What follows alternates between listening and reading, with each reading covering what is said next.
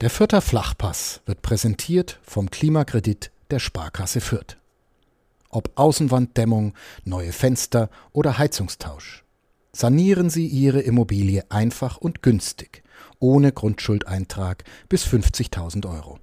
Denn Sanieren hilft Energiesparen. Der Klimakredit der Sparkasse Fürth. Chris, lass uns auch diesen Podcast mit einer kurzen Quizfrage beginnen. Wie viele Spiele hat das Clipper im Jahr 2022 gewonnen? Boah, wie viele Spiele ist, äh, drei plus zwei? Oder mit Testspielen? Dann, dann Na, wir reden wild. über die Pflichtspiele. Mit Testspielen wird es ein bisschen wild, ja. Oh, wie viele Siege hatte man überhaupt? Nee, drei plus drei, vielleicht sechs. ich weiß es nicht. Genau. Es war drei plus eins plus zwei, wenn ich richtig gezählt habe. Hertha, Mainz, Paderborn, Bielefeld, Braunschweig, Darmstadt. Genau, ja. Habe ich was vergessen? Wahrscheinlich nicht. Nee, ja. Ja, der Grund, weshalb ich dir diese Frage gestellt habe, ist, dass 50 Prozent dieser Siege in den vergangenen drei Wochen äh, geschehen sind. Dreimal unter Alexander Zorniger. Und noch ein Vierter wäre am Sonntag sogar noch im Bereich des Möglichen gewesen. Ja, ein Vierter lag äh, sogar absolut in der Luft bis zur 47., 48. Minute. Danach wurde es dann sehr schwierig. Aber bis dahin, ja, wäre es noch sehr gut möglich gewesen, dass da ein Vierter dazu hätte kommen können. Jetzt hast du schon angeschnitten, die 48. Minute, die dem Kleeblatt womöglich den vierten Sieg unter Alexander Zorniger geraubt hat, um das etwas martialisch auszudrücken. Aber wie ihr das gewohnt seid, an dieser Stelle sprechen wir über dieses Spiel in Darmstadt, aber auch über das Heimspiel gegen den HSV, denn wir nehmen heute in eine Doppelfolge die beiden Spiele nochmal genauer unter die Lupe. Über all das sprechen wir wie immer nach dem Jingle und nach der Werbung. Der vierte Flachpass wird präsentiert von der Sparkassen-App. Die macht dein Smartphone zur Sparkassenfiliale. Denn so einfach gehen heute Bankgeschäfte. Kostenlose App herunterladen, Zugangsdaten bei der Sparkasse Fürth beantragen und dann loslegen. Wann und wo du willst. Übrigens, die Sparkassen-App ist Testsieger bei Stiftung Warentest. Und zwar in allen Kategorien. Vierter Flachpass, der Kleeblatt-Podcast von nordbayern.de. Herzlich willkommen zur 118. Folge des Vierter Flachpass. Die Stimme, die ihr gerade hört und auch schon gehört habt, gehört mir, Michael Fischer. Und die andere Stimme, die ihr gerade schon gehört habt, ist auch wie in jeder Woche die von Chris Sehm. Hallo Chris. Guten Morgen, Michi. Ja, gutes Stichwort. Guten Morgen. Es ist Montagmorgen, an dem wir aufnehmen, fast schon Montagvormittag, der Tag nach SVD SGF, wie man auf Twitter sagen würde. Das Klippblatt hat einen Punkt geholt beim Tabellenführer und die Sonne scheint. Das Wetter könnte fast nicht passender sein nach so einem Spiel und vor allem nach den letzten sieben Tagen. Ja, das Wetter hat allgemein dann sehr gut gepasst. Gestern beim Spiel in Darmstadt war das Wetter auch schon sehr gut, vielleicht etwas zu gut für die Position, die man im Gästeblock hatte. Man hat nämlich ja, eigentlich nichts gesehen, wenn man auf das Heimtor geblickt hat.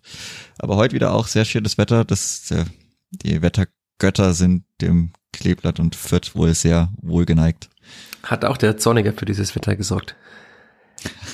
Er hat das Wetter aus Zypern mitgenommen wahrscheinlich. Genau, er hat es einfach im Koffer mit eingepackt beim Flug von Limassol. Gibt es in Limassol einen Flughafen? Das ist natürlich auch eine Frage, die wir hätten recherchieren können, die mir gerade so spontan kam mit dem Flug. Vielleicht ist er auch von Nicosia geflogen. Wobei das auch wieder die Frage ist, kann man von Nicosia nach Nürnberg fliegen? So viele Fragen. Aber wir haben noch viele andere Fragen, die vielleicht etwas dringender sind als diese. Die kann ja jeder für sich und jede für sich selbst beantworten. Mit einer kurzen Recherche im Internet. Ja, wir haben angekündigt, in dieser Folge über zwei Spiele zu sprechen. Und jetzt sprechen wir über zwei Spiele, von denen wir noch vor einiger Zeit gesagt hatten, naja, mal schauen, was dabei rauskommt. Es kann sein, dass man Tabellenletzter wird. Jetzt hat das Gilbert vier Punkte geholt, sechs wären im Bereich des Möglichen gewesen. Und man, man überwintert auf Platz zehn. Das klingt ganz gut.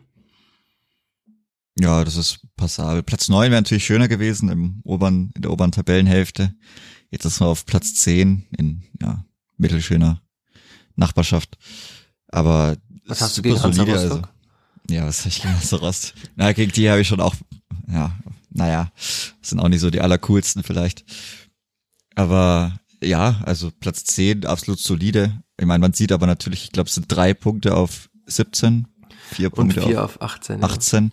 Es ist natürlich brutal, aber das zeigt natürlich auch, dass wenn man dann den Anschluss weiterhält, dass es nach oben auch sehr, sehr schnell geht. Also man steht jetzt so irgendwo mit in der Mitte.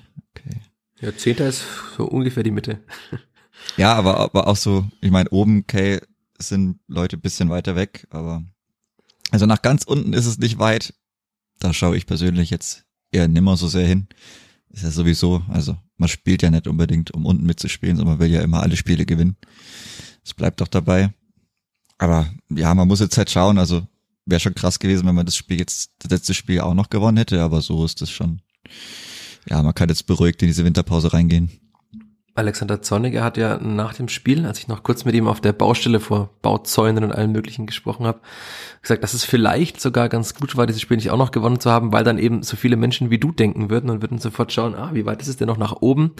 Und dass vielleicht eine realistische Erwartungshaltung auch den Füttern und Füttern, denen man eigentlich nicht nachsagt, dass sie jetzt die größten und kühnsten Optimisten und Träumer sind, aber irgendwie fühlt sich das in den letzten Wochen auch anders an. Das hat Zorniger ja auch schon in der PK vor dem Spiel in Darmstadt gesagt, dass er vom Gefühl her, wenn er den Menschen begegnet, wie sie ihn anlächeln, wie sie strahlen, ist es so, als ob sie kurz hinter den Aufstiegsplätzen wären, würden anklopfen an Platz 1, 2, 3 oder P1, P2, wie wir vergangene Woche gelernt haben.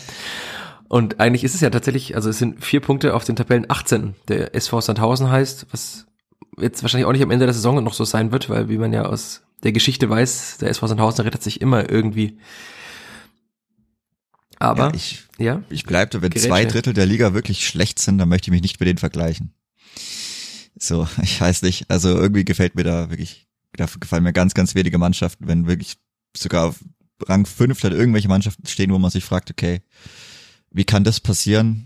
Und wenn man dann halt eben noch die Anzahl der Spiele noch größer macht, dann werden sich schon paar Sachen noch weiter rauskristallisieren. Aber klar, nach unten ist es nicht so weit. Aber ich meine, auf der PK war es ja auch flapsig gemeint, dass sie dann mit vier Punkten nach Fett kommen sollen, wobei er da glaube ich nicht bedacht hat, dass es dann das letzte Spiel ist. Also. Ich weiß es nicht. Also ich fand die Aussage sehr witzig, für alle, die die PK ja nicht gehört haben. Also Thorsten Lieberknecht und Alexander Vorsprung. Zorniger haben sich eh sehr mit Worten liebkost in dieser PK. Also es war sehr schön zu sehen. Die Harmonie zwischen den beiden war auf jeden Fall gut. Es fing ja schon an, dass Lieberknecht erstmal so eine kleine Eloge äh, gehalten hat. Er hat geschwärmt, dass Alexander Zorniger seine Trainerkünste wieder präsentieren darf in der zweiten Liga. Aber es, das, also ja, man könnte sagen, es war einfach nett und die beiden mögen sich offenbar. Aber es war, hat schon auch gezeigt, was beim Clippert passiert ist, dass halt der Trainer des Tabellenersten auch sagt, es war eine riesige Herausforderung für die sie. War es ja letztlich auch. Aber also, wenn ich mich erinnere an Podcast-Folgen vor ein oder zwei Monaten, dann hätte ich jetzt nicht erwartet, dass Thorsten Lieberknecht sagt, es ist eine riesen Herausforderung, gegen das Clippert zu spielen. Und so ging das ja die ganze Zeit weiter und dann hat äh, Zorniger ja dem seinem Kollegen gratuliert zu einem glücklichen Punktgewinn, glaube ich, war die Formulierung. Er sagt ja extra noch überspitzt formuliert. Aber ja, also nach der ersten Halbzeit, wir kommen noch drauf, war es womöglich sogar ein glücklicher Punktgewinn. Nach der zweiten Hälfte war es vielleicht ein glücklicher Punktgewinn fürs Kleeblatt, aber und das Ende war dann ja, dass er mit im besten Fall mit vier Punkten nach Fürth kommen soll zum Rückspiel. Und ich kann mir schon vorstellen, dass Alexander Zorniger genau wusste, also es der 18. Spieltag äh, der 17. Spieltag war. Das heißt, dass es in der Rückrunde der 34. ist. Ob es jetzt dann darum ging, dass es das Kleeblatt die Darmstädter noch einholt oder ob sie halt nicht, ob sie noch aufsteigen können, das blieb jetzt im Dunkeln, muss man dann nachfragen, aber also diese erfrischende Art, es tut ja auch gut. Von beiden fand ich super und ja, ich, ich glaube nicht, dass das Kleeblatt da ganz oben noch anklopfen kann. Also das, vielleicht bin ich jetzt wieder der Pessimist unter uns beiden, aber Klar, witzig ist halt zu sehen, wenn man auf die Tabelle schaut, wir hatten es auch schon mal privat besprochen, der SC Paderborn war vor einigen Wochen ganz oben und alle dachten, ja Wahnsinn, die marschieren auf jeden Fall durch und sind jetzt sechs Punkte vor der Spielvereinigung. Die kann man noch einholen. Ja, oder auch Fortuna Düsseldorf ist sechs Punkte vor der Spielvereinigung, von denen man ja auch dachte, dass sie einer der größten Aufstiegsfavoriten sind. Also ja, Darmstadt hat 36 Punkte, ich würde mal sagen, puh. Ja, die holt man immer mal. Und der HSV auch, da kommen wir auch gleich noch auf den HSV drauf. Aber ja, also zumindest kann man den Blick insoweit nach oben richten, dass jetzt auch die, die vermeintlichen Aufstiegsfavoriten gar nicht mal so weit weg sind. Aber ja, wenn das Feld so eng zusammenbleibt, wird es natürlich noch eine sehr, sehr spannende Rückrunde. Ich weiß gar nicht, Platz drei müsste jetzt auch. Das Heidenheim, 33. 33. Ja. Ja, 13 Punkten, ja, gut. Naja, wir, wir dürfen nicht übermütig werden, sonst kriegen wir Ärger. Erst sind wir zu negativ, also Platz dann sind 6 wir zu ist locker positiv. drin. Platz, also, ja, wenn ich die anderen Mannschaften alle so anschaue, was die so leisten, weiß ich nicht. Also Platz 6 sind ja halt, wie gesagt, Paderborn ist auf Platz 6. Ja, Torverhältnis ist halt noch bisschen problematisch. Die haben immer noch plus 13, muss man sich ja auch mal überlegen. Und dann ja, die Spielvereinigung. Ja sieben Tore 4. gegen Kiel geschossen in einem Spiel, also ja, das ging am Anfang ich glaube, der gefühlt seit dem vierten Spieltag plus 13. Mhm. Das zieht sich irgendwie so durch, aber ja, also Platz sechs, keine Ahnung. Also halt, Kiel ist nicht gut, Rostock ist nicht gut, die anderen sind auch nicht gut, Regensburg ist nicht gut, Karlsruhe ist nicht gut, Braunschweig ist nicht gut und dann hast du halt hinten Bielefeld, die vielleicht zurückkommen können, aber die müssen dich auch erstmal einholen. St. Pauli auch bisschen wild, die müssen erstmal zwei Stürmer noch finden. Magdeburg wird die Spielfang nicht mehr einholen und zu tausend wahrscheinlich auch nicht. So. Boah, der ganz schön kühne Thesen dafür, dass wir eigentlich nur über zwei Fußballspieler in den letzten vier Tagen sprechen wollten. Ja, da können reden wir über den HSV. Die ist ja auch Hop- oder Top-Mannschaft. Ja. Aber in dem der, Spiel war auch. Aber da sind wir ja schon, schon zu weit. Ich würde vorschlagen, dass wir zuerst über das Spiel reden, das ja uns ja noch gedanklich auch näher ist. Und für das ganz große Ganze, für den Blick auf das Fußballjahr 2022, vielleicht auch auf die sechs Siege oder auf die drei, die vor Alexander Zorniger waren. Ja, über diese ganzen Sachen können wir ja nochmal in, in einer gesonderten Folge in der kommenden Woche sprechen. Ich denke, wir haben über die anderen beiden Spiele, die jetzt zurückliegen, über diese ja, 190 Minuten waren es wahrscheinlich fast mit Nachspielzeit Fußball, auch genug zu reden. Aber ja, Darmstadt, wir waren in Darmstadt, die Sonne hat geschienen, zumindest bei euch. Bei mir war es kalt und dunkel auf der Tribüne. Dafür habe ich das 1 zu 0, die Überleitung des Todes, die ist 1 zu 0, sehr gut gesehen. Hast du es überhaupt dann erkannt, wenn das so im Gegenlicht war, wie das 0-1 ja, also ich hab, ist? Ich habe gesehen, dass ein Schuss kam ins kurze Eck, der auch gut eingeschlagen ist, aber wie gesagt, viel mehr bis zur Halbzeit habe ich auch nicht gewusst, okay, war der irgendwie halb, haltbar, war da, konnte man irgendwas machen, wie ist es überhaupt passiert. Es war ja wirklich sehr weit weg und das Darmstädter Stadion, also das ist, naja, ganz, ganz schwach, wenn ich sowas neu hinbaue und dann kommt das dabei raus, wenn ich so viel Geld in die Hand nehme. Naja, muss man selber wissen, was da akustisch geleistet wird, wie die Leute Sachen sehen können, wie hoch die Tribünen sind, unterschiedlich hoch. Da, also keiner mehr über den Ronhof meckern. Wenn man die Haupttribünen vergleicht, dann ist da eine Liga dazwischen mindestens. Aber naja, also viel gesehen habe ich davon nicht. Ich habe nur gesehen, also ich habe zumindest mitbekommen, dass direkt ein Gegentor war. Also das habe ich auch gesehen, dass der Ball dann im Tor war. Ich glaube, das haben auch nicht alle dann von unserer Position aus so gut gesehen, aber natürlich, es war maximal blöd einfach. Du kommst aus diesen drei Spielen ohne Gegentor. Erster Schuss, spielst auswärts beim Tabellenführer, zack drin, was ja wirklich an einem Sonntag ein absoluter Sonntagsschuss ist. Ich glaube, den trifft er nie wieder so. Ja. Ja, man sieht ja auch an der Torwahrscheinlichkeit, also für alle Freunde ja, der Expected 6%. Goals 0,06. Den trifft er wahrscheinlich nicht so oft. Und müssen wir darüber reden, dass Usama Haddadi ins Kopfballduell mit Philipp Tietz, Philipp übrigens mit zwei L, ganz komisch, ein L und zwei P, das gibt's dann auch eher selten, ins Kopfballduell muss in der ersten Situation oder lässt sich das einfach nicht vermeiden. Vielleicht war es ja sogar gewollt von den Darmstädtern, dass man den Ball eben auf die linke vierte Abwehrseite spielt. Also es war ja tatsächlich nur ein Abschlag, eine Kopfballverlängerung so sechs, sieben Schritte von Braden Manu, der irgendwie nicht angegriffen wird und ein Schuss. Ja. Das mehr war es ja nicht. Waren alle ein, ein, ein Schritt vielleicht zu weit weg, wobei, also wie gesagt, die Position war jetzt nicht perfekt und man sieht es ja auch an der Torwahrscheinlichkeit. Der geht es nicht so oft rein, aber klar, also man sieht dann, der Kopfball, das Kopfball wird, geht verloren. Ja, kann auch mal passieren, also ist jetzt nichts, was man wenigsten Leute gewinnen alle Kopfballduelle, außer sie kommen irgendwie aus Polen. Mhm. Aber ja, aber dann, danach halt, ja klar, man sieht es auch in der Wiederholung, der läuft dann, aber es ist trotzdem alles relativ gut geblockt und dann ist halt Jung und Meierhöfer jeweils einen Schritt zu weit weg. Und er trifft den Ball halt auch einfach perfekt. Also war dann auch ein wunderschönes Tor. Für die Heimfans auch toll. Haben erst die Seiten Platz zwei verloren, aber dann ein schönes Tor gesehen. Also. Aber es ist ja trotzdem ganz krass zu sehen. Ich dachte dann, das sind alle aufgesprungen, es war sehr laut im Stadion, dachte, okay, das läuft heute mal anders, es läuft genauso, wie sich das ein Herbstmeister oder Tabellenführer erwartet. Und dann war das aber der einzige Torschuss. Also zur Halbzeit hatte Darmstadt immer noch 0,06 Expected Goals und wurde auch nicht mehr richtig gefährlich. Und das war ja dann, also ja, die erste Situation war nicht gut, war vielleicht jeder einen Schritt weg, wie du sagtest, aber danach hat man es wieder sehr gut verteidigt. Ja, man lässt einfach nichts mehr zu jetzt seit einigen Wochen. Also das ist wirklich, war schon brutal zu sehen, dass die einfach, einfach gar keinen Schuss mehr hatten. Also wie gesagt, zu Hause führst schnell 1-0 und da stellt ja keiner mehr das Fußballspielen ein, wenn du noch 88 Minuten zu gehen hast. Also das macht auch keine Mannschaft und gerade wenn du zu Hause spielst, trittst du da eigentlich schon ein bisschen anders auf, aber das liegt natürlich auch zu großen Teilen an der Spielvereinigung, die es einfach sehr, sehr gut gelöst hat dann. Am Anfang war es ja auch noch äh, kein wildes Spiel, also das, ich habe jetzt die erste ich habe jetzt die ersten 48 Minuten auch mir nochmal angeschaut, nachdem ich nicht so viel gesehen hatte.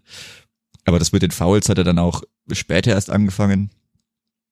Und das war dann schon, also war ja auch ein flüssiges Spiel, klar, kam jetzt nicht so viele Chancen, aber die Chancen, die es dann gab, und gab dann ja auch ein paar, die waren alle auf Seiten der Spielvereinigung.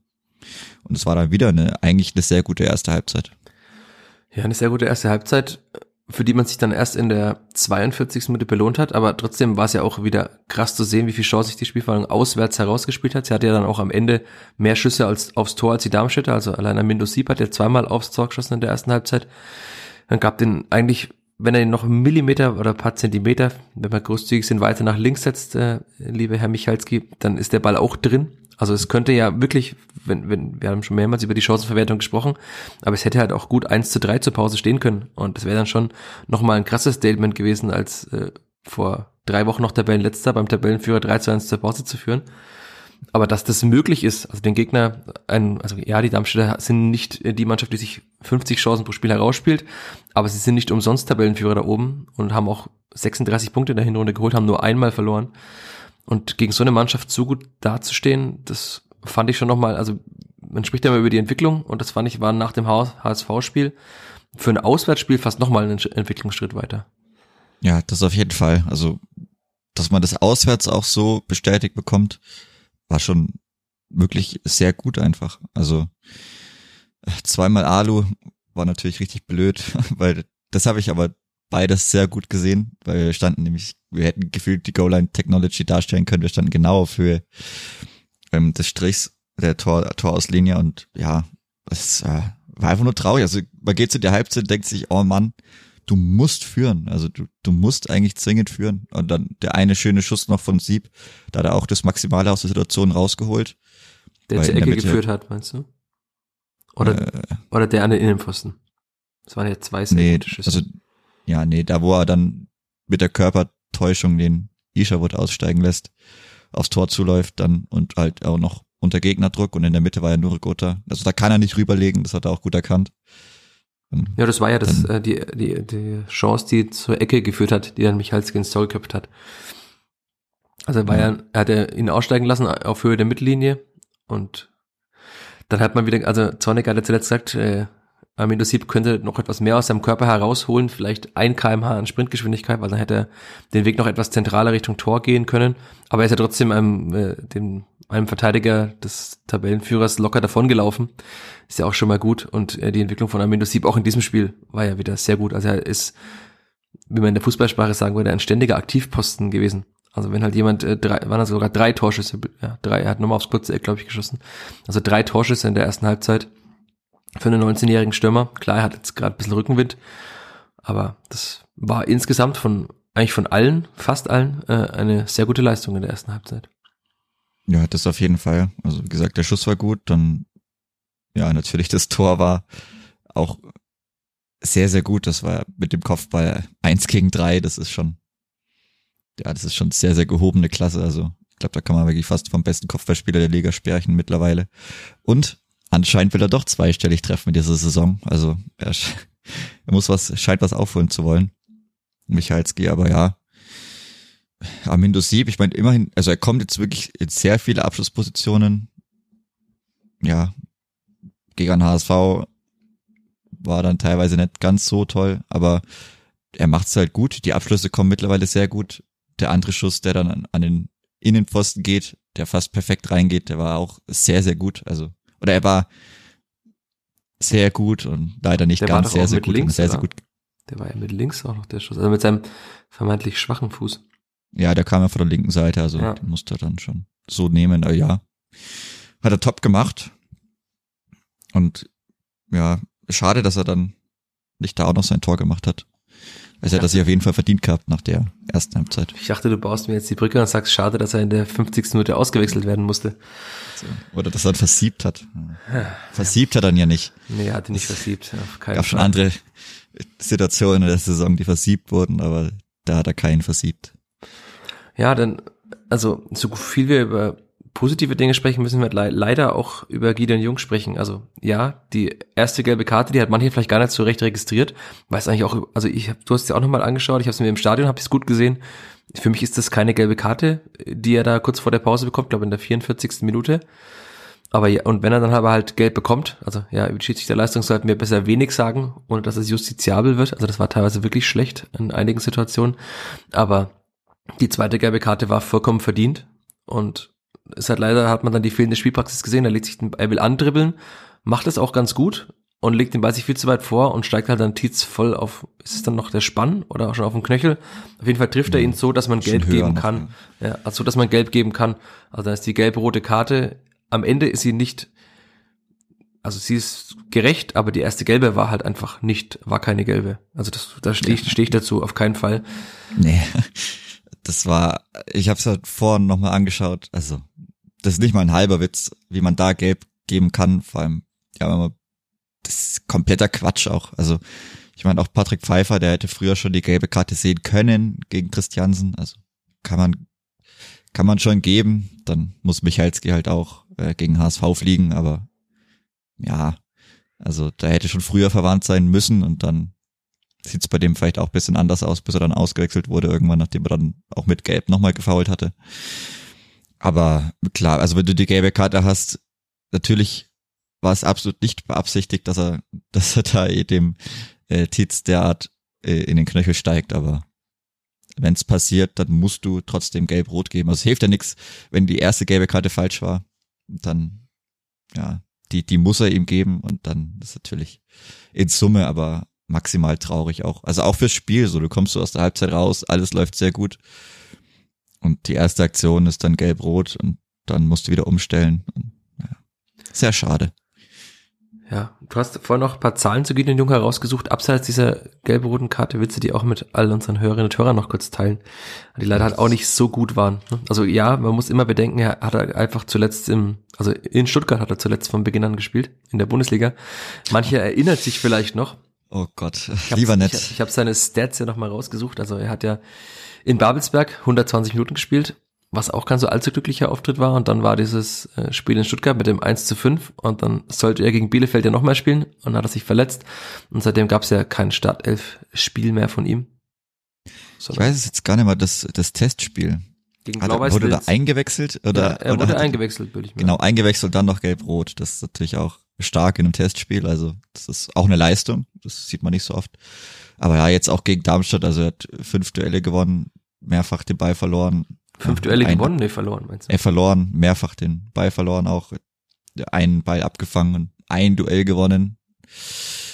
Äh, also ich meine, man hat es ja auch gesehen, dass da nicht so viel geht und man merkt einfach, dass er zwei Jahre lang raus ist, dass er ja, dass da einfach nichts mehr wirklich klappt. Also es sieht ja auch immer nicht so rund aus. Ja gut, er hat allgemein einen Laufstil, den man so nicht so häufig sieht vielleicht. Das immer ein bisschen interessant ausschaut. Aber ich habe keine Ahnung, wie das bei dem im weiß-grünen Trikot noch wirklich was werden soll, weil das ist schon irgendwie eine ganz, ganz spezielle Geschichte. Und wenn du dann halt mal spielst und das eine Spiel machst und dann nach 48 Minuten, egal wie es dazu kommt, da wenn du dann auch noch fliegst und da das Spiel jetzt natürlich kann er jetzt kein Superspiel sofort leisten, wenn er da zurückkommt nach zwei Jahren mehr oder weniger permanenten großen Verletzungen.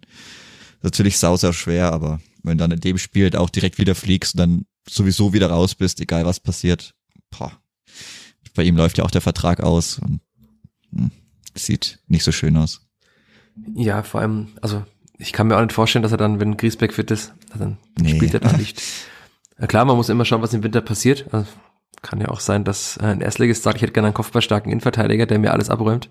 Also das ist jetzt nicht äh, illusorisch zu glauben, dass da vielleicht mancher auch wegen Michalski mal anfragt, aber ähm, also wenn Michalski gehen sollte, ich will da nichts beschwören, dann kann das, muss man natürlich nachlegen, aber ich, ich sehe Gideon Jung auch in der Rückrunde nicht in einer Startelf. Also es ist halt leider so, dem Namen nach ist es halt einfach ein wahnsinnig guter Spieler. Mit so vielen Bundesligaspielen, er war ja, glaube ich, vor dem Bundesliga-Jahr der Spieler mit den meisten Bundesligaspielen, hat er über 80 gemacht. Aber so recht bekommt er halt kein Bein auf dem Boden, so blöd es klingt. Also auch in der Vorbereitung auf die Bundesliga-Saison hat er ja schon einige Aussetzer gehabt. Also ich erinnere mich da an Testspiel in Ingolstadt, wo er auch ein bisschen unglücklich agiert hat. Wahrscheinlich müsste er wirklich halt mal länger gesund sein, länger trainieren und länger auch mal spielen. Aber das sehe ich jetzt gerade in dieser Mannschaft leider nicht. Und du sagst, der Vertrag läuft aus. Ich kann mir nicht vorstellen, dass man ihm nochmal verlängert. Also aufgrund der Erfahrungen. Und der wird ja auch gut verdienen. Also vom HSV kommt, wird man jetzt nicht mit einem Zehntel in Fürth weitermachen. Und ja, also klar, niemanden abschreiben. Das sollte man niemals machen. Aber gerade sehe ich da dann schon noch drei Innenverteidiger, die besser sind als er, auch mit ganz unterschiedlichen Qualitäten.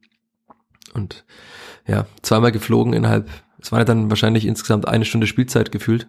Also da zweimal zu fliegen ist schon auch hart. Darunter in einem Testspiel gegen einen österreichischen Zweitligisten. Ja, traurig. Traurig. Ah, das ist nicht schön. Also ich, ich sehe ihn da auch nicht wirklich aufrücken, wenn jemand jetzt seinen besten Innenverteidiger wegkauft, dann musst du schon irgendwie versuchen, das aufzufangen und ja, sehe ich jetzt nicht unbedingt, dass er da in der Position ist. Gerade weil man sich auch einfach Thema Verlässlichkeit nicht auf seinen Körper verlassen kann. Da kann er nichts, gar nichts dafür, aber das ist halt einfach so. Also mit ihm zu planen ist auch sehr, sehr, sehr, sehr schwierig. Das hatte man ja schon mal mit Emil Berggren, der dann deswegen auch gehen, gehen musste. Aber, puh, also das, ja, ich glaube, das Kapitel Gideon Jung bei der Spielvereinigung wird nicht mehr sehr, sehr, sehr viele Seiten sehen. Ja, zumindest noch ein halbes Jahr wahrscheinlich, aber ja, das ist auch was für einen größeren Blick. Die zweite Halbzeit war dann natürlich dann eine ganz andere als die erste, ist ja klar. Also am Minute 7 wurde sofort ausgewechselt dann. Es kam Luca Itter zu seinem, ja fast schon Debüt kann man sagen, hat er nur gegen Rostock mal kurz mitgespielt. Und zuletzt dann auch äh, vor längerer Zeit mal äh, länger Fußball gespielt. Dafür fand ich seinen Auftritt eigentlich relativ gut sogar. Also er kam natürlich einige Momenten noch zu spät, aber er hat einige auch mal im Aufbau teilweise ganz gut geblockt, also im Darmstädter Aufbau an der Seitenlinie teilweise. Fand ich okay. Äh, Usama Haddadi musste dafür auf die rechte Abwehrseite rücken. Der hat danach gesagt, äh, er musste, er hat versucht, es schnell zu adaptieren, aber ähm, am Ende sagt er, sie haben kein Gegentor bekommen, er denkt, es war okay, aber recht viel Spaß hat ihm nicht gemacht, augenscheinlich. und, und ich kann mir vorstellen, dass man ihn da dauerhaft auf der Position sieht. Also es war ja ähnlich wie beim Spiel in Stuttgart, natürlich war es damals mit einer Viererkette, aber ein Linksfuß sollte schon eigentlich auch links in der Dreierkette spielen. Das zeigt ja auch, wo womöglich noch äh, im Winter bedarf es nachzujustieren, auch mit Blick auf die nächste Saison dann schon. Also Vielleicht braucht man doch nochmal einen, rechts, einen Menschen, der rechts in der Dreierkette spielen kann.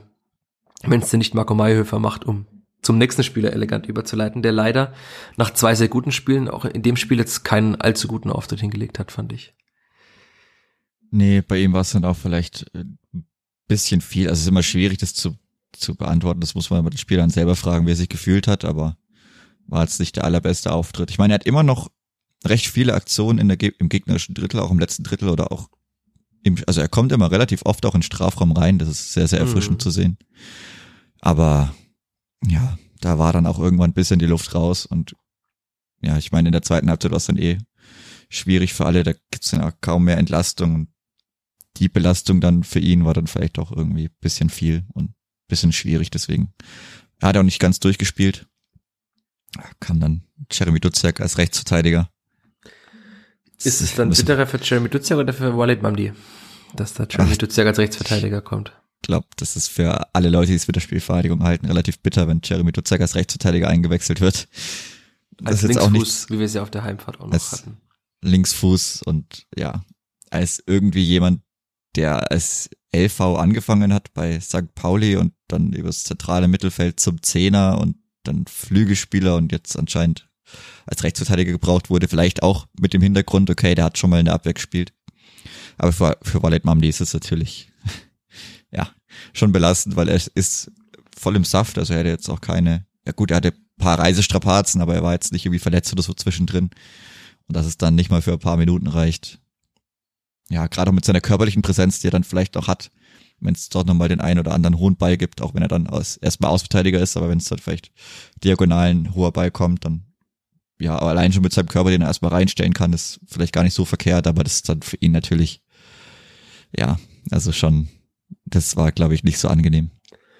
Er ist ja tatsächlich sehr groß. Also das, wenn man ihn sieht, unterschätzt man das ein bisschen, aber er ist ja 1,87, bilde ich mir ein.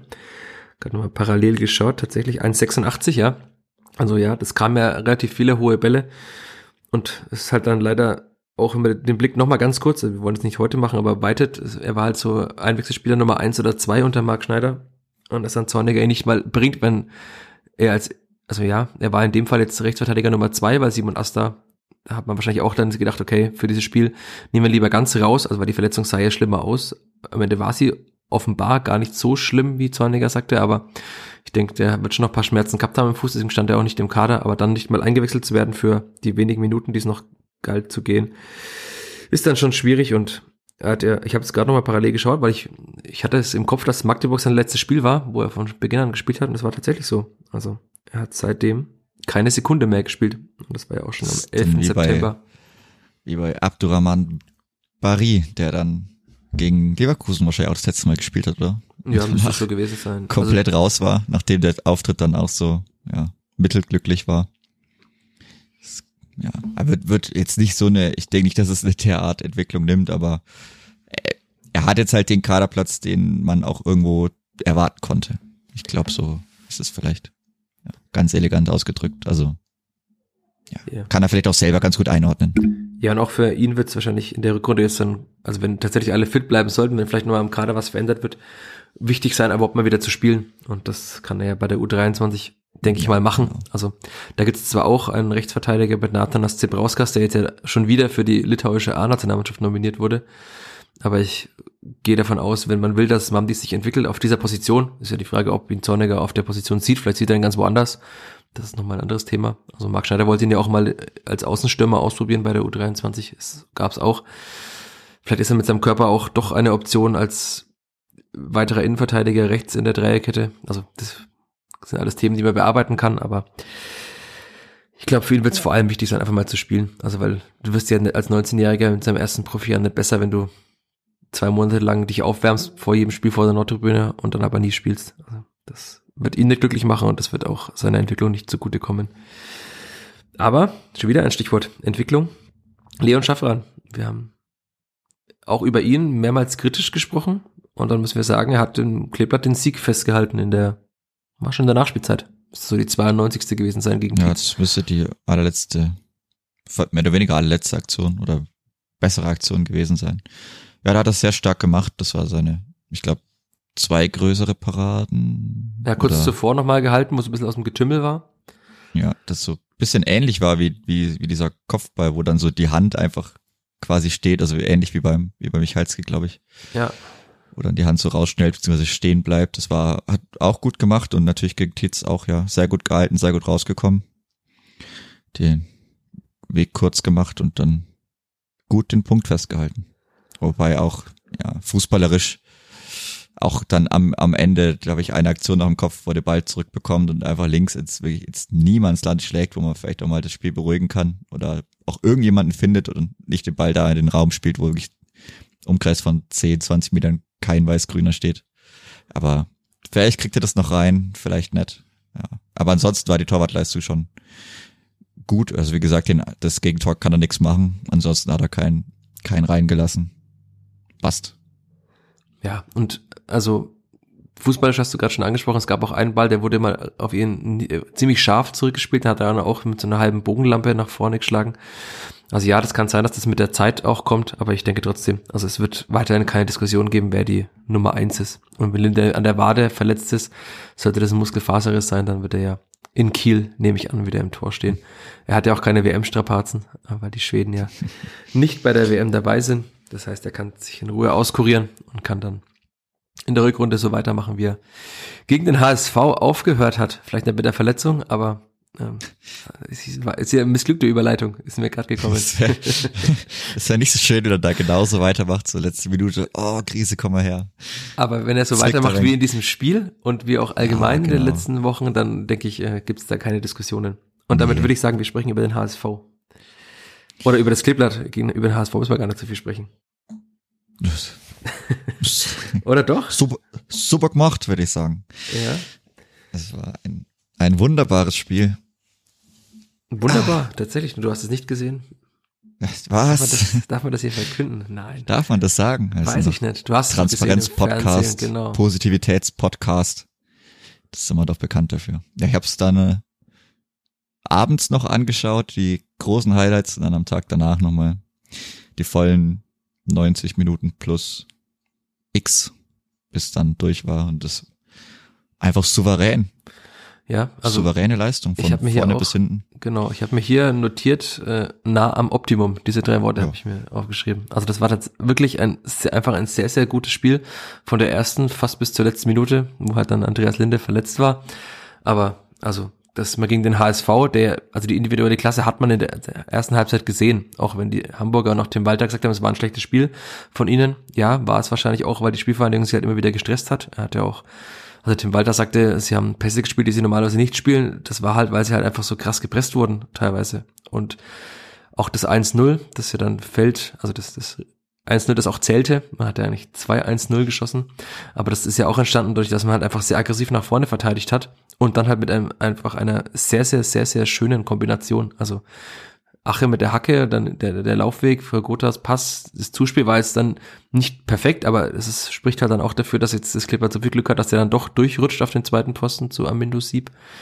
Also die ersten zehn Minuten waren schon richtig, richtig gut. Also da habe ich mir gedacht, okay, wann war das Clipper zuletzt so gut? Und wahrscheinlich im Aufstiegsjahr.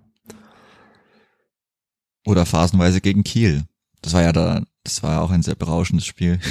Also es war ja auch ein sehr gutes Spiel, auch offensiv. Aber ja, das war einfach, also die haben so super gemacht und der HSV, puh. ich meine, in der ersten Halbzeit hatten sie dann nochmal die Chance, ein, zwei Mal. Ja, mit Kittel, wo Linde aber auch gut hält. Ja, Sonic, ja genau, das war er schnell unten im Eck und dann, ich glaube, haben sie sogar noch ein Abseits-Tor gemacht, ja, aber viel Glatzel, mehr was. Glatzel, ja. ja. Robert Glatzel, aber viel mehr war es dann ja auch nicht. In der zweiten Halbzeit kam dann gar nichts mehr die einzige Sache, was dann wieder ist. Also auch das Spiel darfst du höher als 1-0 gewinnen. Das war das vorhin angesprochene. Also ich meine, erstens kann Raschel einfach in diese eine Hereingabe von links reinlaufen, Fuß hinhalten und das einfach reinmachen. Ja. Ähnlich wie, wie das in Braunschweig war, als Sieb dann, der ist richtig über den Ball gelaufen. Ich weiß gar nicht, ob Raschel richtig hinkam, aber der, hätte locker, er hätte schneller zum Ball gehen können und wenn es besser antizipiert, ihn einfach da muss er nicht viel machen. Der überwindet der Heuer Fernandes auch sehr, sehr einfach dann in der Situation. Und das wäre ja auch noch in der ersten Halbzeit gewesen. Genau, das war ja auch noch in der ersten Halbzeit gewesen und in der zweiten Halbzeit war dann auch die Aktion, als dann Sieb durch war und sich dann dazu entscheidet zu schießen, nachdem dann Ach in der Mitte noch war, der erst gut zugestellt war, aber zum Zeitpunkt des Abschlusses, wenn er dann einfach seinen Fuß bisschen aufmacht und den flach rüberschießt, äh, schiebt, dann kann Ache den reinschießen. Aber ja, also wenn er in der Position selber schießt, ist er zu einer Sache, dann muss er reingehen, weil äh, wenn er ihn ablegt, geht er rein. Wenn er ihn selber macht, muss er reingehen und deswegen war das dann nicht so optimal. Aber in der zweiten Halbzeit kam ja wirklich nichts vom HSV. Man hat nichts mehr zugelassen. Das war dann schon wirklich brutal. Also gegen auch eine eher formstarke Mannschaft, gegen eine sehr auswärtsstarke Mannschaft. Ist schon gegen den HSV schon sehr, sehr respektabel. Und ich glaube, da kann man gespannt sein, was dann passiert, wenn man noch diese viel, vielen Wochen Vorbereitung hat. Ja, wir, wir dachten ja die ganze Zeit, es ist so viel, dass da noch passiert. Aber jetzt hat Alexander Zorniger am Sonntag in Darmstadt gesagt, wenn sie so spielen, dann muss man vielleicht gar nicht so viel ändern. Gehst du da mit? Ja, also es war schon, ich denke, also es wird, werden sich schon noch paar Sequenzen werden noch schneller ausgespielt werden, glaube ich. Gerade auch in in Darmstadt, wenn dann der Kapitän, der dreht mir noch zwei, dreimal zu oft ab. Einmal hat er, glaube ich, Raschel komplett frei übersehen. Aber da, also ist, ich denke, man wird schon noch einen Unterschied sehen. Es wird wahrscheinlich noch aggressiver werden, auch gegen den Ball, auch nicht nur phasenweise, sondern auch über mehrere Phasen, auch wenn du das natürlich nicht 90 Minuten lang durchhalten kannst. Aber also, ich kann mir schon gut vorstellen, dass das auch optisch dann nochmal ein bisschen anders ausschauen wird. Ende Januar, Anfang Februar. Ja, ich habe ja äh, auch Transparenzhinweis an der Stelle am Montagmorgen um neun Uhr ein Interview mit Alexander Zorniger geführt, das es demnächst dann auch zu lesen gibt. Da, äh, ein, einmal zitiere ich daraus, er gesagt, das, der größte Punkt ist die Regelmäßigkeit, sagt er. Das heißt, es geht darum, solche Leistungen jetzt halt einfach nicht nur viermal vor der Winterpause zu bestätigen, sondern halt auch in Spielen, wenn es vielleicht mal nicht so läuft, trotzdem immer wieder eine gewisse, gewisse Basics und halt immer wieder alles so abzurufen. Und wenn man das schafft, sieht man ja gerade, also wir sind vom HSV-Spiel kurz abgekommen, aber wenn man halt schafft, diese Leistung nah am Optimum dessen, was möglich ist, abzurufen, klar, das wird nicht immer zu 100% klappen und es wird auch personelle Ausfälle geben, mit Sicherheit irgendwann mal, aber dann kann man einfach jeden Gegner schlagen in dieser Liga. Auch den Tabellenführer und auch den Tabellenzweiten, der davor ja dann auch sehr, sehr auswärtsstark war, wie du sagtest. Und das ist ja nach dieser Hinrunde, nach den ersten 13 Spielen, wo man dachte, äh, huiuiui, wir haben ja über Brandherde gesprochen. Das geht bei das nach dem Heidener Spiel auf Platz 18 abgerutscht. Also das wirkt alles so weit weg. Aber diese Entwicklung und auch die Entwicklung dieser letzten beiden Spiele jetzt gegen Platz 1 und Platz 2 der Liga, das, also ich finde es immer noch krass, dass es sich so entwickelt hat. Hätte ich niemals erwartet, wirklich niemals. Ja, aber es ist ja schön, dass das auch noch gibt, nach wirklich, ja, nach einem Jahr, in dem man komplett gerädert wurde, hat man sich das vielleicht auch irgendwo verdient. Hat Alexander auch gesagt, Jahresabschluss gab, ja. dass es für die Fans auch mit Sicherheit ganz schön war, nach diesem nicht so einfachen Jahr. Ja, äh, wir haben jetzt beim HSV-Spiel über einige Spieler gesprochen. Wir haben jetzt äh, beim Darmstadt-Spiel, beim HSV-Spiel über Armin Sieb gesprochen. Ich möchte nochmal äh, Tobias Raschel herausheben beim HSV-Spiel. Hat auch Zorniger nachher ja gemacht, aber ich finde wirklich, also in der Saison war es auf jeden Fall sein bestes Spiel. Ich würde fast sagen, dass es sogar sein bestes Spiel war seit seinem Wechsel von Borussia Dortmund zur Spielvereinigung. Also wie extrem ballsicher er da auf der, also die offensivere, äh, den offensiveren Part auf der Doppelsechs gespielt hat, wie er da auch in engen Räumen, also das, man wusste ja, dass Tobias Raschel einer ist, der auch in engen Räumen mit seiner Ballsicherheit und mit seiner Technik brillieren kann, aber wie gut er das gemacht hat, wie viel Zweikämpfe er auch gewonnen hat, wie bissig er gespielt hat, also wenn er das konstant so spielt in der Rückrunde, auf dieser Doppelsechs mit Max Christiansen, dann führt daran auch kein Weg vorbei. Und Jetzt hat man ja auch, Julian Green hat auch wieder mitgespielt. Da hat man ganz klar gesehen, also Tobi Raschler ist halt in der internen Hierarchie und bei der Spielweise, die Alexander Zorniger pflegt und fordert, da ist er auf jeden Fall derzeit weit vor Green zum Beispiel. Ja, und Green kann natürlich, also wenn man genauso spielt, dann kann der Raschler natürlich nicht positionsgetreu eins zu eins ersetzen, weil dafür der defensive Part einfach abgeht. Also, ich weiß nicht, das kommt dann ja vielleicht auch dann in der nächsten Folge, wenn es dann nochmal einen Ausblick gibt, wie geht's vielleicht nach dem Winter weiter, ob es dann mit der gleichen Formation weitergeht. Kann mir schon gut vorstellen, ja, kann mir auch gut vorstellen, nein. Je nachdem, was sich im Kader ändert. Aber bei Julian Green ist halt einfach so, es gibt keine Position für ihn. Wenn da jetzt nicht einer ausfällt, beziehungsweise Ricotta in den Sturm muss, dann kann Green einzig und allein die Zehnerposition begleiten. Aber auf der Zehn spielt der Spieler mit der Nummer Zehn ja, aber er durfte ja. es ja auch machen jetzt in äh, Darmstadt bis zur Pause. Und ja, also man muss sagen, er hat, er hat zumindest, also diese tu Grundtugenden, er hat gekämpft, er hat auch den Statistiken nach, hätte ich zum Stadion gar nicht so sehr gesehen, aber ähm, relativ viele Zweikämpfe gewonnen. Das ist immer die Frage, wie die getrackt wurden, aber ja, er hat relativ viele Zweikämpfe gewonnen, er hat, er hat sich auch aufgearbeitet, aber dieser Impact aufs Spiel war halt einfach nicht da. Also nee. muss man leider so festhalten. Für das, was er eigentlich kann oder was er auch schon mal gezeigt hat, es ist natürlich immer nicht einfach, dann relativ kalt wahrscheinlich auch noch. Also er war bestimmt nicht perfekt aufgewärmt, als er da reinkam dann, aber ja, müssen wir leider, eigentlich kann man es wiederholen aus den letzten Wochen. Und du sagst richtig, es gibt gerade keinen Platz für ihn und ich bin gespannt, wo er den Platz findet. Das gleiche gilt dann für Timothy Tillman, wobei der ja jetzt erst einmal zumindest noch, also für ein Spiel mindestens würde ich sagen, wenn er zwei Spiele ausfallen wird. Ja, der hat erstmal eine längere Pause noch. Der hat Planungssicherheit bis in den Februar rein. Ja, es ist ja immer noch keine ja. Sperre verkündet. Das wundert mich Nee, als, als, als einzige rote Karte auch des vergangenen Spieltags. Also, ja, war anscheinend eine sehr knifflige Szene, auch die zu bewerten. Weil, also die, die Urteile kommen eh erstmal raus und dann wird vom Verein interveniert, wenn man das nicht so findet, aber also keine Ahnung. Das wäre mir jetzt nicht bewusst, dass das hinter verschlossenen Türen quasi vielleicht schon mal nochmal neu ausgehandelt wird. Also das hätte ich so nicht mitbekommen, dass es sowas gibt. Was es ja erklären würde, warum es noch nicht rauskam, aber offiziell wurde dann noch keine Strafe verkündet. Nee, leider nicht. Aber ich kann mir vorstellen, wie gesagt, äh, ein Spiel wird es nicht sein, aufgrund, also ja, er hat ihn nicht so richtig getroffen, aber also wie hoch das Bein war und wie, auf welcher Stelle er ihn trifft und auch aus vollem Lauf, also ich denke mal drei würde ich jetzt mal tippen, sind's. Und dadurch würde dann ja das Derby auch verpassen. Muss er zumindest nicht darüber reden, dass er, ja, bei beiden Vereinen schon mal gespielt hat, was er eh wahrscheinlich nicht getan hätte, aber ja, aber ja, also ja, die Hamburger sind vielleicht auch zu Recht ausgeflippt, weil es ja doch ein harter Angriff war, aber man muss halt sagen, er hat sich halt auch in dem Moment in den Dienst der Mannschaft, auch wieder hier diese schöne Fußballsprache gestellt und hat halt einen möglichen letzten Konter gegen, wie ist der, Amaichi? Ja, wahrscheinlich. Hat er verhindert, also ja, äh, vielleicht hätte er ihn auch verhindern können, indem er einfach am Trikot hält, aber ich glaube, dafür war der Gegenspieler dann schon zu weit weg, weil er sehr dynamisch an ihm vorbeigezogen ist. Aber er hat äh, halt eine rote Karte in Kauf genommen für den für die drei Punkte. Also das, wenn man das positiv sehen, wer hat das gemacht.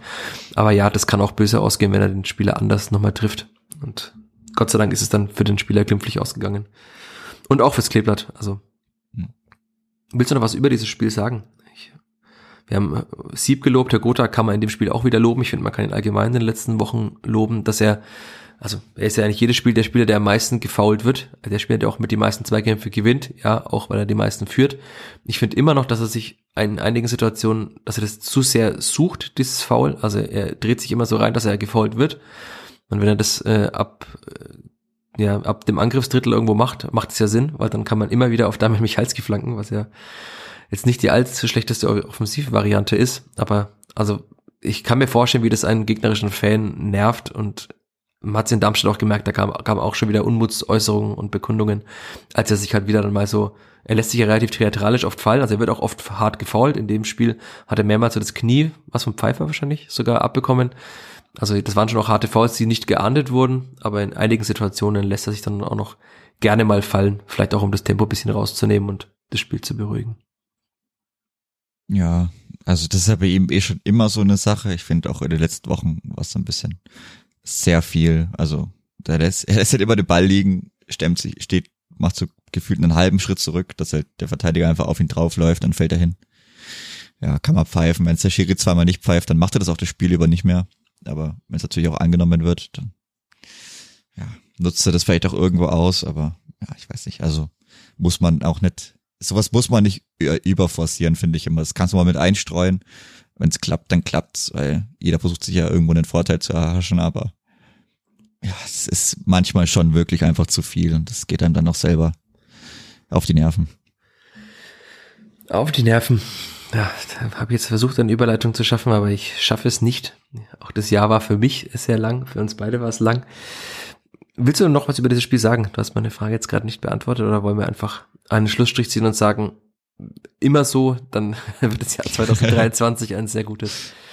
Aber, man, aber wenn man wirklich immer so spielt, ist es dann 17 mal drei Punkte sind 51. Ach, du träumst schon wieder. Naja, also wenn du ja sagst, immer so, wenn du dem HSV keine Chance lässt und du gewinnst mindestens 1-0 gegen alle anderen Mannschaften, weil es ist ja dann wahrscheinlich keiner besser. Hey, es wird nicht passieren. Ja, aber wenn du sagst immer so, dann wäre das die logische, wäre ja nur zu Ende gedacht, wäre ja nur konsequent zu Ende gedacht.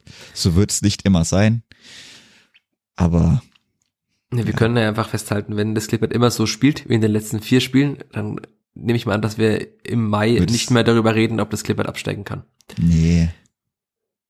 Nee. Aber ich bin immer noch, also ne, es kann halt immer einiges passieren, wenn da jetzt ein, zwei, drei Schlüsselspieler doch mal ausfallen sollten. Man sieht es beim ersten FC Nürnberg, zwei Stammspieler, oder ja, Weckesser war jetzt kein unumstrittener Stammspieler, aber zwei Spieler ausfallen in der Defensive. Und da muss man halt erstmal jemanden finden, der wieder in ein Gefüge reinpasst. Ich hoffe, beim Clipper geht alles gut und es gibt keine größeren Verletzungen und man, Zorniger wird sein Wunschzettel mit Sicherheit auch ausfüllen und äh, klare Wünsche haben, welche, auf welchen Positionen er noch Veränderungen will. Mein Geld sollte einiges da sein nach dem Bundesliga-Jahr. Donnerstag ist erst die Bilanzpressekonferenz, aber also es müsste ja mit dem, ja, dem Teufel, dem Betze zugehen, dass da kein größerer Gewinn verkündet wird nach einem Bundesliga-Jahr mit den Fernsehgeldeinnahmen. Und ja, dann freuen wir uns doch einfach auf 2023. Aber wir haben noch äh, Input, bevor wir diese Folge abschließen.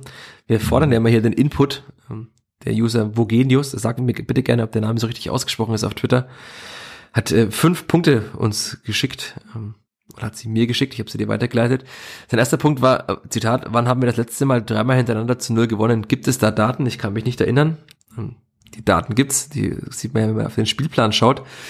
Und wenn ich nicht ganz falsch geschaut habe, dann war es tatsächlich im Januar 2021 1-0 in Osnabrück an der Bremer Brücke, Geisterspiel, 13-0 gegen Aue und 4-1 gegen Würzburg. Da freut sich Jamie Leveling bestimmt noch, wenn er an dieses Spiel denkt, wie er da einen Elfmeter rausgeholt hat. Und dazwischen gab es einen Pokal aus bei Werder Bremen. Aber gut, ähm, da damals ja auch mit Anton Stach als Innenverteidiger, als auch Ersatz geschwächt. Ja, Pokal.de in Fürth, reden wir besser nicht drüber. Vielleicht ja in der neuen Saison mal. Äh, der, der zweite Punkt von ihm, äh, war eigentlich nur eine Anmerkung. Über das alles haben wir schon gesprochen. Also er schreibt komplett surreal, wie sich die ganze Mannschaft verbessert hat, ja, äh, ganz klar. Und auch Kombinationen wie vor dem 1-0 haben wir auch besprochen. Also man sieht halt, dass die Mannschaft nicht nur aggressiv nach vorne verteidigt, sondern halt auch diesen Weg nach vorne sucht und dass sie halt auch Fußball spielen kann, hat sie ja schon einige Male gezeigt in der Saison. Und wenn man natürlich äh, ein aggressives nach vorne verteidigen, ein gutes Gegenpressing, gute Standards und guten Fußball verbinden kann, dann ist man mit Sicherheit äh, besser als Platz 10 der zweiten Liga. Aber das werden wir sehen. Punkt drei war eine Kritik an uns beiden, Chris. Zitat, Asta kommen im Moment nicht gut weg genug bei euch. Sechs Scorer, davon fünf Vorlagen, sind Raumniveau und das in einer viel schlechteren Mannschaft. Jedes vierte Tor ist mit Asta-Beteiligung. Was sagst du dazu? Das war, ich glaube, jedes vierte ist, ja doch. Ja, nicht mehr, nicht mehr. Ja, aber das kam ja dann alles mit, mit einmal, glaube ich, die Asta-Score, oder? Kann das sein? Sind nicht das kam relativ spät, ja. Drei oder vier, ja, drei oder vier dann hintereinander. Ja, schon, aber Raumniveau. Ist immer die Frage, was, was dann auch immer gezählt wird, wie die Spiele waren, wie entscheidend die Dinger sind. Ja, gefühlt ist der Output aber immer noch nicht sehr hoch. Also jetzt ist natürlich sowieso niedriger, weil er erstmal nicht mehr spielen wird, aber ja, hat schon gut gemacht. Aber ich denke, wenn Marco Mayhofer wieder seine Spielfitness hat, dann wieder die ein bisschen mehr Spritzigkeit dazu kommt, ist er trotzdem der bessere Rechtsverteidiger, da bin ich mir relativ sicher ich glaube, es ist auch, also was, es wirkt immer so, dass Asta aufgrund seiner Spielweise und seiner Emotionalität, auch wenn er dann mal so eine Grätsche oder wenn er so einen hohen Ballgewinn bejubelt, dann wirkt er halt im ersten Moment passender für das Spiel von Alexander Zorniger, weil es ja auf diese Aggressivität setzt. Aber Mayhofer hat diese Aggressivität ja auch, er verteidigt ja auch nach vorne, hat ja letztens länger mit ihm gesprochen, gab es ja einen Artikel auch dazu, dass ihm das auch besser gefällt, nach vorne zu verteidigen. Und man muss halt dann sagen, dass Mayhofer insgesamt von der Spielintelligenz und von allem auch aufgrund des Alters natürlich und aufgrund der mehr, des mehr an Erfahrung einfach derzeit der bessere ist, aber es ist natürlich krass zu sehen, dass man zwei sehr gute Rechtsverteidiger hat, darunter den äh, zweitbesten Scorer, jetzt müsste ich nachschauen, aber Michalski hat ja vier Tore gemacht, ist zumindest der zweitbeste Torschütze der Mannschaft zur Winterpause. Und ja, also wenn Mayev mal eine Pause braucht oder wenn man wechseln will, dann ist es natürlich sehr gut zu wissen, dass man noch so jemanden in der Hinterhand hat. Ist halt für Simon Asta einfach extrem bitter, dass er eine so gute ja. Entwicklung gemacht hat. Fünf Vorlagen. Also ich habe gerade nochmal geguckt, er hatte eine Vorlage gegen Kiel und dann Paderborn, Sandhausen, Regensburg und Rostock waren dann immer wieder Vorlagen und halt gegen den HSV. Warum ist er gegen den HSV hier überhaupt drin? Das wundert mich jetzt gerade. Warum ist da eine Vorlage gegen den HSV drin? Der Pass naja, kam von, von rechts passt doch. Der Pass kam doch von äh, Ache. Sich der letzte Pass, der durchläuft. Vor dem Tor. Da kam doch Ache in die Mitte, vielleicht war, aber dann war doch Sieb am zweiten Pfosten. Ah, ich glaube, oder war, war, war Asta der Letzte, der den Ball, also der den Ball so komisch berührt. Kann sein, dass er in der Mitte das, ihn womöglich berührt hat, ja. Ja, der den Ball noch komisch berührt und also das ist auch so eine ja, Zumindest Vorlage. Ist es, äh, sein glaub, Assist, ja. Ich glaube, er ist der letzte Vierte, der den Ball berührt, weil in der Mitte nochmal, da hat ja einer ein bisschen verpasst. Ich glaube, das mhm. müsste Asta sein. Ich glaube, deswegen hat er den, okay. den Assist bekommen. Ja, okay. Weil, weil Ache müsste die Hereingabe rein. Ja, Ache hat die Hereingabe, er hat auf Gotha mit der Hacke gepasst und ist in den Lauf. Ja, genau. Der läuft ja so, also der Ball geht ja in der Mitte auch komisch durch, muss man auch dazu sagen. Also mhm. oft kommt da daraus jetzt auch nicht unbedingt ein Tor aus der Vorlage, aber da war der ein Vierter noch dran, das müsste dann Asta gewesen sein. Mhm. Und dann läuft er halt durch, also ja, Vorlage. Das ist ja wieder Frage mit Deliberate Play und so, was es dann sonst bei anderen Entscheidungen gibt. Ja, weiß jetzt nicht, ob das so zielgerichtet war. Aber immerhin, er war halt der letzte Vierter, der am Ball war und dann anscheinend reicht es dann für die Vorlage. Und also ich finde schon, dass wir in den letzten Wochen immer wieder gelobt haben, auch seine Entwicklung gelobt haben. Also wir hatten ja am Anfang der Saison über die Qualität seiner Hereingaben gesprochen, die nicht so gut war. Mittlerweile waren die auch besser. Also die beste Flanke war die gegen Rostock auf Ragnar Ache. Also die ja. war perfekt getimed. Und ja, also der User Bogenius hat noch gesagt, äh, er sieht ihn eher im Mittelfeld, aber auch die Frage da, wo, also ja, in der Dreierkette kann er da diesen, also Fünferkette, Dreierkette, kann er diesen rechten Part als Wingback, als Schienenspieler, äh, Grüße an alle, die diesen Begriff verabscheuen, den kann er da geben, aber wenn den Meyerhöfer gibt und nicht als rechter Innenverteidiger eingeplant ist, was er, was er wahrscheinlich auch spielen könnte, Meyerhöfer, dann sehe ich jetzt gerade keine andere Position, auf der er spielen sollte. Also weil auf der Doppelsechs spielt er nicht, auf der Zehn spielt er nicht und im Angriff spielt er erst recht nicht. Und ob er in der Raute Achter ist, ist auch die Frage. Also vielleicht ist er als Einzige, was er sein könnte, wäre in einem flachen 4-4-2 äh, Außenbahnspieler. Das könnte mal möglich sein, da müsste er vielleicht seine Passqualität noch etwas besser werden. Aber Alexander Zorniger wird sich diese Gedanken wahrscheinlich auch machen, mit etwas mehr Hintergrundwissen und etwas mehr Fachkompetenz als wir beide. Ich würde sagen, wir freuen uns einfach, dass das Klippert wieder zwei sehr gute Rechtsverteidiger hat. Über den dritten ja, haben wir vorhin schon gesprochen. Da hoffen wir, dass die Entwicklung einfach nach oben geht. Aber also recht viele Spiele in der weder Startelf oder allen Wechselspieler wird Walid Mamdi nicht machen, nehme ich an in der Rückrunde, weil da die anderen beiden einfach zu konstant und zu gut sind mittlerweile. Ja. Äh, vierte Anmerkung haben wir vorhin angeschnitten. Hätte ich natürlich vorhin auch schon einsteuern können. Er hat äh, geschrieben, für ihn ist Tillmann ein klarer Wechselkandidat für den Winter. Siehst du das auch so? Theoretisch ja, weil der Vertrag ausläuft, aber dann ist halt wieder die Frage, wer holt ihn und für welche Ablöse holt man ihn? Also, ich weiß jetzt auch nicht mehr, wie gesagt, aber muss jetzt erstmal abwarten, was Zorniger auch spielen will, also ob er weiter mit dem 5-3-2 spielen will oder so 3-4-1-2 oder ob er jetzt irgendwie zu einer Viererkette zurückkommen möchte. Weil er hat ja auch an sich, lässt er ja gerne auch die Raute spielen oder ein flaches 4-4-2 oder so ein 4-3-1-2, je nachdem, wie man dann die Sechser und Achter definieren will. Da würde ja dann Tillman auch wieder perfekt reinpassen. Aber momentan gilt für ihn halt das Gleiche wie für Julian Green so ein bisschen. Wobei er die sechs, also den Part von Raschel könnte er geben. Aber wenn Raschel so spielt, dann spielt er erstmal Raschel. Und dann, wenn Tillman nicht spielt, dann wird es ein Vertrag, wird er auch den Vertrag, gut, vielleicht will er den Vertrag dann verlängern, weil er nicht woanders unterkommt, aber müssen wir jetzt seinen Berater fragen, wie da die Marktlage so ist. Aber theoretisch ja, könnte er schon Wechselkandidat sein, aber weiß ich jetzt nicht wäre irgendwie halt immer blöd, weil es ist ja einer, der halt von hier kommt. Und ja, und der ja auch schon nachgewiesen hat, dass er es kann. Und der ist ja auch immer noch nicht alt. Also ist jetzt ja keine 28. Denke, der ist schon noch einiges an Entwicklungspotenzial da. Wir haben ja auch schon oft, äh, es kommt halt gerade offensiv ein bisschen wenig dabei rum, wenn er in offensiveren Rollen spielt. Also da hat ist Green auch einfach von den Zahlen her schon besser. Aber der ist halt auch nochmal älter. Und ja, also ich tue mich auch schwer bei ihm. Also er hat echt schon gute Spiele, er hat eine extreme Ballsicherheit, er ist auch potenziell eine Identifikationsfigur als Mensch, der eben, wie du sagtest, von hier kommt, der lange im Verein war. Das, das eine halbe Jahr kann man ja aussparen, das ich vorhin angeschnitten habe. Und ja, aber. Das ist aber ein Jahr. Ein Jahr, war es ein ganzes Bundesliga-Jahr? Ja, ja, okay. ja, ja. Aber es waren nicht viele Jahr. Spiele. Nee, nee, das nicht. Ja, wir werden es verfolgen. Ich denke, über Wechselkandidaten und alles weitere können wir ja gleich, äh, können wir das in der kommenden Woche noch sprechen. Genau, ja. Und dann würde ich sagen, Platz äh, Punkt 5 auf der langen Liste dieses Inputs, den wir bekommen haben, ähm, macht weiter so. Das, das freut mich, das freut dich mit Sicherheit auch. Und nochmal, äh, Wahnsinn, was für eine Überleitung. Wir werden so weitermachen, zumindest schon mal in der kommenden Woche, ähm, wenn wir nochmal den Blick, wie schon angesprochen, auf das große Ganze werfen und dann äh, den Winter über mit Sicherheit, wahrscheinlich nicht regelmäßig jede Woche, aber es haben jetzt schon sehr viele Menschen Interviews gefordert. Die sind alle angefragt. Ähm, ich denke, die Winterpause ist auch lang genug, um einige Interviews zu führen mit Menschen aus dem Verein. Gibt ja auch einige neue Entwicklungen. Es gibt einen neuen NLZ-Leiter zum Beispiel. Es gibt einen neuen Trainer bei der Spielvereinigung. haben wir jetzt auch schon ein paar Mal besprochen, der auch gerne in Podcasts auftritt. Also ihr müsst auch in den langen Winter, wenn ihr die WM nicht verfolgt, ähm, auch nicht auf den Vierter Flachpass verzichten. Aber vielleicht äh, gibt's nicht jede Woche eine Folge. Da war das ein kleiner Vorgeschmack, dass wir in der englischen Woche nicht auch noch eine Folge aufgenommen haben. Ja, genau. Schon mal eingestellt darauf. Ja. Auch wenn das manche Menschen schade fanden, wie ich gelesen habe. Aber es war, ja. glaube ich, ganz okay so, oder? Jetzt haben wir eine ja. Stunde voll. Wir haben uns nicht nochmal wiederholt, dass wir das gleiche einfach nochmal sagen, was wir am Donnerstagmorgen schon gesagt haben. Und dann können wir ganz entspannt diese schöne Woche und diesen Tag starten, der jetzt noch etwas schöner ist, wenn ich aus dem Fenster blick. Und dann genießen wir den noch einfach, sofern man ihn genießen kann, wenn man nicht arbeiten muss. Ja. Ich würde sagen, Schlussstrich, eine Stunde. Danke, Chris. Ich danke dir. Und danke wie jede Woche all euch da draußen, die ihr zugehört habt. Gerne auch für euch Input, ob jetzt verspätet oder wann auch immer.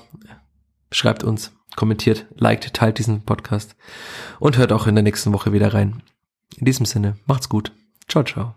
Ciao, ciao. Mehr bei uns im Netz auf nordbayern.de